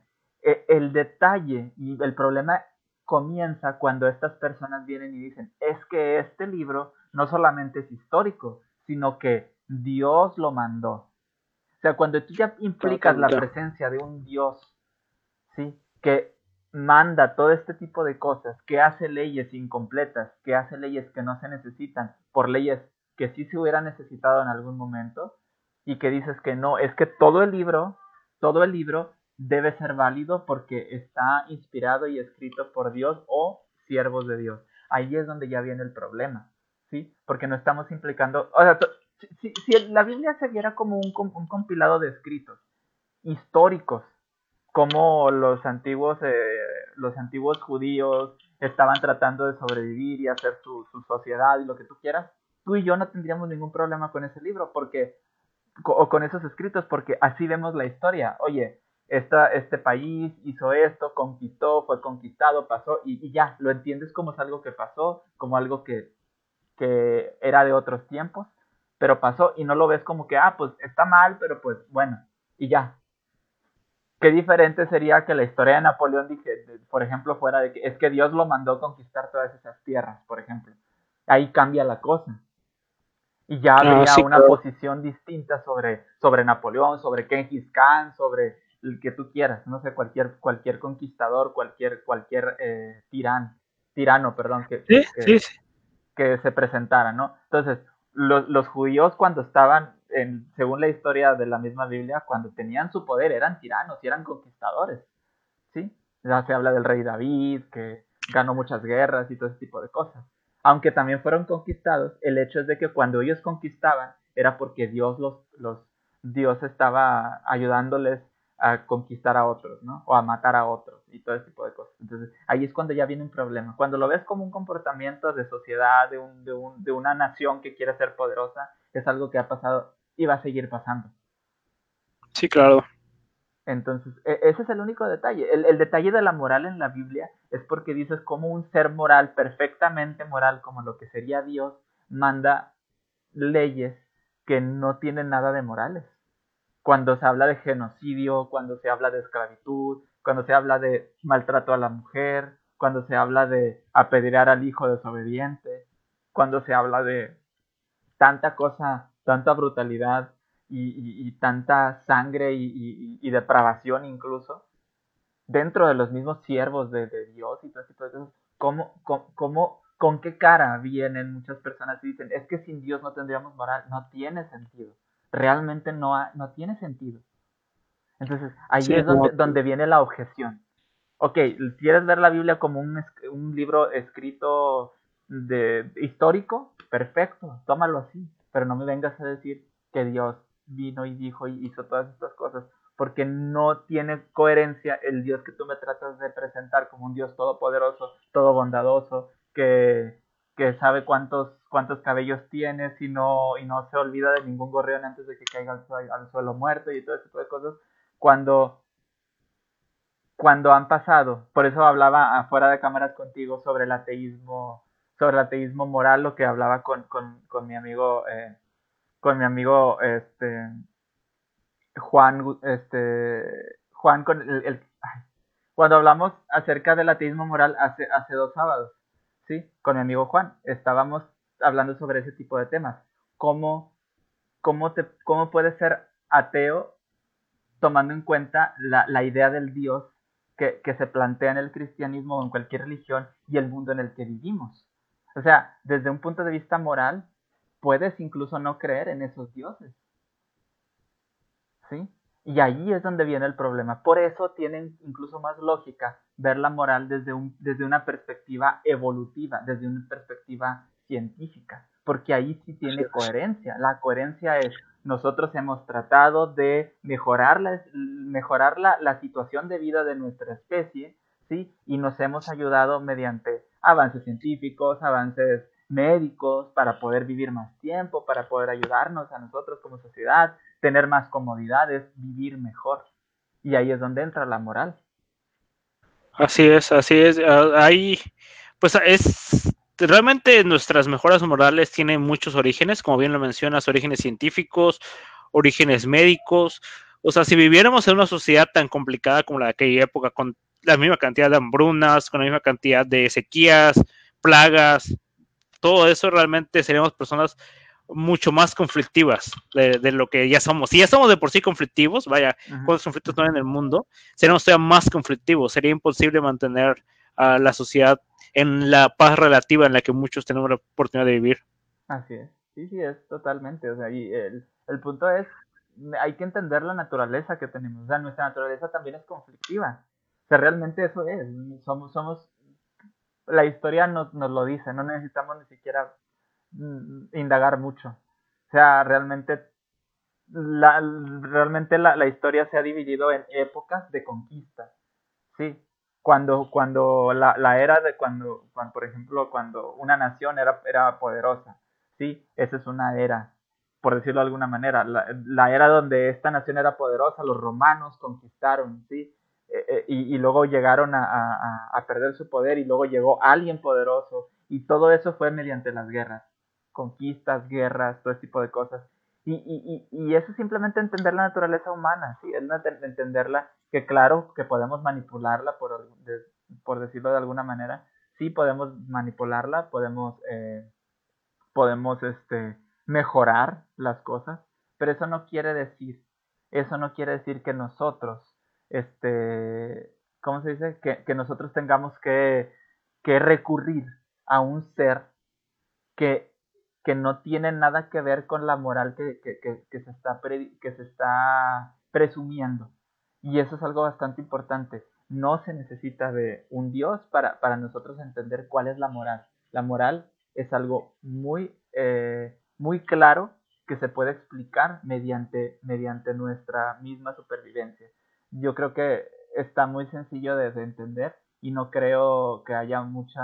O sea, se puede, se puede debatir sobre todo con alguien que defienda el cristianismo o la, o la religión. E, el, punto es, no hay necesidad de un ente externo que venga y nos diga cómo, comportan, cómo comportarnos, porque incluso los mismos animales tienen ese tipo de, de comportamiento. ¿Sí? Así es. es. Es así de sencillo. Este, pero bueno, voy a leer un poquito más de comentarios.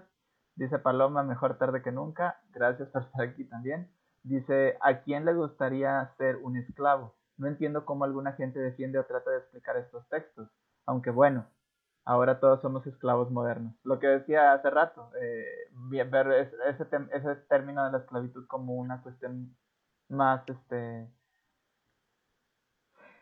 como una pues tipo, como, como decíamos, ¿no? Como una esclavitud moderna, pero también creo que es importante en, la pregunta concreta de a quién le gustaría ser esclavo. Yo creo que aquel, aquella persona que está al, borde de la muerte por inanición, por sed, porque, por violencia, o sea, realmente ese es el origen de la esclavitud. O sea, personas que están en un estado súper vulnerable que prefirieron la esclavitud a la muerte en ocasiones.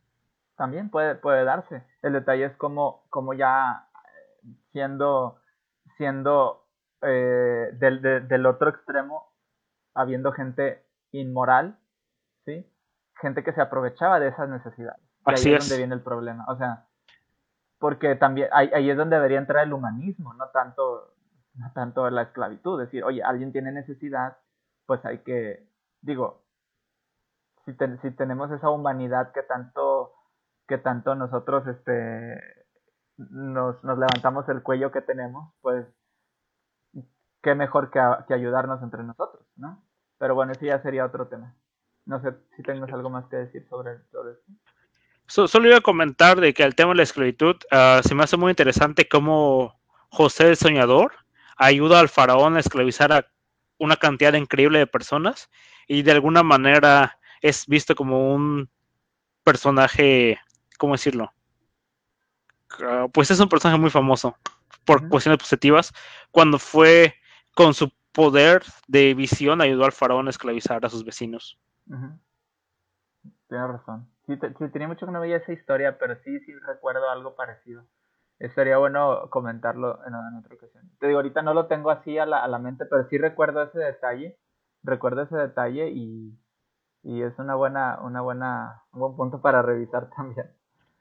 O sea, en un resumen corto, básicamente cuando él tuvo el sueño de las siete vacas gordas y las siete vacas flacas, sí, sí. en lugar de decirle a todo el mundo de que, oigan, va a haber una sequía, guarden, solo le dijo al faraón, entonces el faraón fue el único que guardó. Entonces cuando llegó la sequía y la hambruna, nadie tenía de comer más que el faraón. Entonces el faraón les dijo, ok, véndame todo lo que tienen y les doy comida. Eso pasó un par de años, luego se les acabó todo. Y al después de, cierta cantidad de tiempo ya no tenían nada que vender, entonces el faraón les dijo, véndanse ustedes. Y pues se vendieron ellos, se hicieron esclavos. Sí, sí, ya me acordé.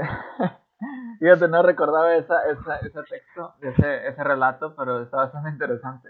Y, y, y, ahí viene lo mismo, o sea, eso, lo único que hace es dar más armas al, al no creyente para decir dónde está tu moral, Dios, ¿no?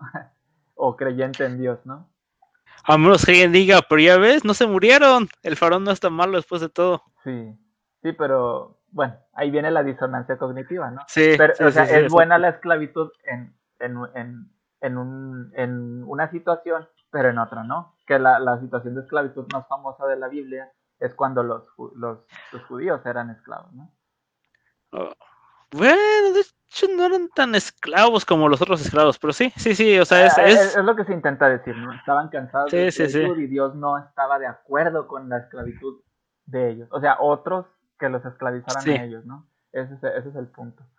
Pero bueno, sí, es, está, está bastante interesante. Digo, no, no recordaba lo de las siete, las siete vacas. Fíjate, tanto tiempo que no tenía sin, tenía sin leer eso. Pero, pero ahorita ya, ya, me, ya, me, ya me acordé. Este, bueno, está bueno. Eh, bueno, ya se nos está echando el tiempo un poquito encima, ya van a ser las, las 7.50 casi casi. Vamos a leer este último comentario que dice de Guillermo Félix, que dice, y un acto que afecta el bienestar de los seres de otra especie, entre, entre paréntesis, causar sufrimiento o muerte, ¿se puede tomar como inmoral? Sí, sí, definitivamente sí. De hecho, aquí el, el ejemplo más inmediato es ah, los perros. ¿Estás, estás de acuerdo que mucha gente está en contra de la brutalidad animal, sobre todo con mascotas? ¿De la que? Y de la brutalidad contra los animales. Oh, bien, bien. Entonces, de hecho, aquí, aquí viene algo interesante, o sea, ah, ¿por, qué, por, qué, ¿por qué los perros, por qué convivimos con los perros y por qué los queremos? Los que nos dicen ciertos investigadores es porque tienen ciertas características muy básicas que nos ayudan a, a hacer una manada más grande. Entonces, ah, hace muchos años, hace decenas de miles de años, los perros y los humanos empezaron a convivir y los humanos empezaron a dar cuenta de que, oye, si, es, si nos juntamos con este lobo, nuestras oportunidades de cazar y sobrevivir son mayores a que si no nos juntamos. Ujú, Entonces los humanos empezaron a decir, tener lobos es bueno. Y empezaron a tener los cachorritos. Dijeron, oye, si lo alimento desde chiquito, si lo crío desde chiquito, se porta mejor conmigo, trabaja mejor con mi equipo, le va mejor a mis cazadores, le va mejor a mi familia. Bueno, voy a cuidar a los, a los perritos, ¿no? Porque de lobos empezaron a ser perritos. Y así empezó, o sea, esta moralidad se empezó a extender a otros animales. ¿Por qué? Porque nos convenía, nos convenía, nos convenía tener una buena relación con este animal. O sea, en lugar de andarnos matando entre nosotros o compitiendo entre los lobos y los humanos, el humano se dio cuenta de que, oye, si en lugar de competir con el otro, el otro depredador alfa, mejor cooperamos. Y, el, y se volvió parte de este esquema moral de que si yo caso, te toca comida. eh, yo te cuido en las noches, te voy a dar de comer, te, cuida a tus cachorros, y a cambio tú cuidas a los míos. O sea, se vuelve esta relación hasta cierto punto moral, Eh, se desarrolló evolutivamente y pues hoy día ya se está extendiendo a otras, pues a otras especies. No somos conscientes también gracias a la ciencia que las otras especies también tienen sensaciones quizás no iguales a las nuestras, pero al menos similares. Entonces, pues ya hay cada vez más como que la idea de que, oye, pues hay que tener consideración, a lo mejor no son, no, no tienen el mismo nivel de percepción que nosotros, pero de que perciben, perciben. Entonces, pues hay que tener que tener co- conciencia de eso. Sí, al fin y al cabo, ya es donde viene el, term- el, el, vamos, cu- cuando la ideología del veganismo viene, viene a colación. ¿Por qué? Porque una de las cosas que primero se defienden es, es que los otros animales, vamos, otros animales tienen sistema nervioso. Son seres que sienten dolor, sienten terror al estar, al estar siendo masacrados, por ejemplo, en, en los mataderos, ¿no? Ya se sabe y eso no es un, un eso no es un, un, un secreto, cómo, cómo son tratados en muchos mataderos, ¿sí? Y por más que se diga, es que pues es una manera humana de matarlas de, ciertas, de, cierta, de cierta forma a ciertas especies, se les, se les maltrata, ¿no? Y se abusa de, de ellos, ¿no? De, muchas maneras. Entonces, e, e, ese, ese tipo, esa pregunta que, que hacía eh, este, Guillermo Félix es, eh, ¿causar sufrimiento o muerte se puede tomar como inmoral? Es un tema que se sigue debatiendo hasta el día de hoy. Yo no soy vegano, pero respeto bastante esa postura y de hecho es algo que me he estado preguntando. ¿Vale la pena? ¿Vale la pena seguir siendo, o sea, que, que, viéndolo como cuestión comparativa, yo creo que el veganismo es correcto en cierta situación, pero yo creo que el veganismo es para otro, para otro podcast. Porque si hablamos de veganismo ahorita, no vamos a terminar. De por sí ya se nos, ya se nos hizo un poquito tarde. Pero yo sí creo que el veganismo es, es, sería la, la, postura más correcta de, de, tomarse en cierta situación. Lo dejo hasta ahí porque, porque eso es algo que, que yo, yo estoy consciente de que no siempre se puede ser vegano. ¿Sí? Mira, ahí, ahí, creo que yo añadiría lo que vengo diciendo en el podcast, que la moralidad depende también del ambiente. O sea, en un ambiente, hoy día tenemos un gran problema de uh, sobrepoblación. Con este problema de sobrepoblación sería totalmente insostenible que todos fuéramos carnívoros como nuestros ancestros. Sería una catástrofe ecológica. Por lo tanto, podemos decir que hacernos 100% carnívoros es inmoral porque traería un impacto ecológico que, tremendo. Al menos hasta, hasta ahí es donde yo, yo llegaría. O sea, el, el ambiente actual no favorece una, una, vida, un estilo de vida carnívoro como el de nuestros ancestros, las consecuencias serían altísimas, podemos decir que es inmoral. Así es. Pero bueno, lo dejamos ahí y, estaría, bueno eh, en algún momento hablar con hablar sobre, sobre este tema y, intercambiar. Un, un, tema muy delicado. Es un tema delicado, pero que vale la pena, vale la pena revisar. Yo digo, no, no, no es que no quiera hablar de esto ahorita, ya se nos hizo un poquito tarde, es un tema bastante fuerte y tiene que ver con la moral. Lo, bonito de la moralidad es que le, entra en muchos aspectos de debate, ¿no? En cuanto, o sea, ahorita ni siquiera habíamos tocado el tema de, de otras especies, pero eso tiene, hay mucha tela que cortar ahí. Y, sí, sí, razón y, y, entra la religión, entra la evolución, entra, entra bastantes cosas, bastantes cosas. Entonces, mm, no les digo cuándo porque ni, ni siquiera yo lo sé, pero vamos a estar hablando sobre moralidad en, en el sentido del, del, veganismo o desde la perspectiva del veganismo. Hay que, hay que conseguir a alguien que, quiera hablar con nosotros en, en, de este tema en cuanto a, a, a, esa, a esa posición. Yo, como dije, y, estoy, estoy de acuerdo con lo que dijiste tú, es cuestión de, de ambiente, o sea, de, no ambiente, sino de, ¿cómo dijiste tú? ¿O hiciste una palabra que, me llamó la atención? Ah, creo que sí es el ambiente. Sí, e, es, depende del ambiente en el que vivas, ¿no? Algo así. O sea, es, y, es lo que es lo que en algunas ocasiones sí es correcto y es la postura moral ser vegano, en algunas otras no. Pero ya sería como para dejarlo ahí al aire para para una, un, siguiente podcast donde podamos hablar totalmente, o sea, todo el podcast sobre eso. Este, yo creo que pues aquí lo estaríamos dejando, ¿no? Porque ya, es un poco tarde. Y pues estuvo buena la plática, como siempre. Caro, gracias por estar aquí con, nosotros. No, gracias por la plática, siempre un gusto. Lástima de tu cámara, pero... Sí, digo, una disculpa por la cámara, no me había pasado, digo, tú, antes, antes de, de hacer el podcast hicimos unas pruebas, pero no, no funcionó, no funcionó, se arregló en un momento, pero volvió a fallar otra vez, entonces pues se decidió quitar, ¿verdad? Pero bueno, ya, ya eh, eh, lo, lo, lo, lo, hecho, hecho está y, y hay que seguir, ¿no? Pero bueno, muchísimas gracias a todos por estar aquí en el podcast, gracias, Kero, de nuevo por estar aquí, eh, cuídense mucho, tengan, tengan, tengan sus cuidados y sigan las recomendaciones de sanidad, por favor, para poder salir ya de esta cuarentena. de nosotros depende no hagan lo que hizo Texas, por favor. Este. Eso no fue moral. Eso no fue nada moral. Pero bueno, eh, el detalle es que hay que, hay que cuidarnos y de nosotros, como, como les comenté, depende que, que pues salgamos de la, de, la, de la cuarentena lo más pronto posible. Hay que cuidarnos, cuiden a sus seres queridos y nos vemos en el siguiente podcast el siguiente sábado a las 6 de la tarde. Cuídense mucho y que tengan un bonito fin de semana. Hasta la próxima. Hasta luego.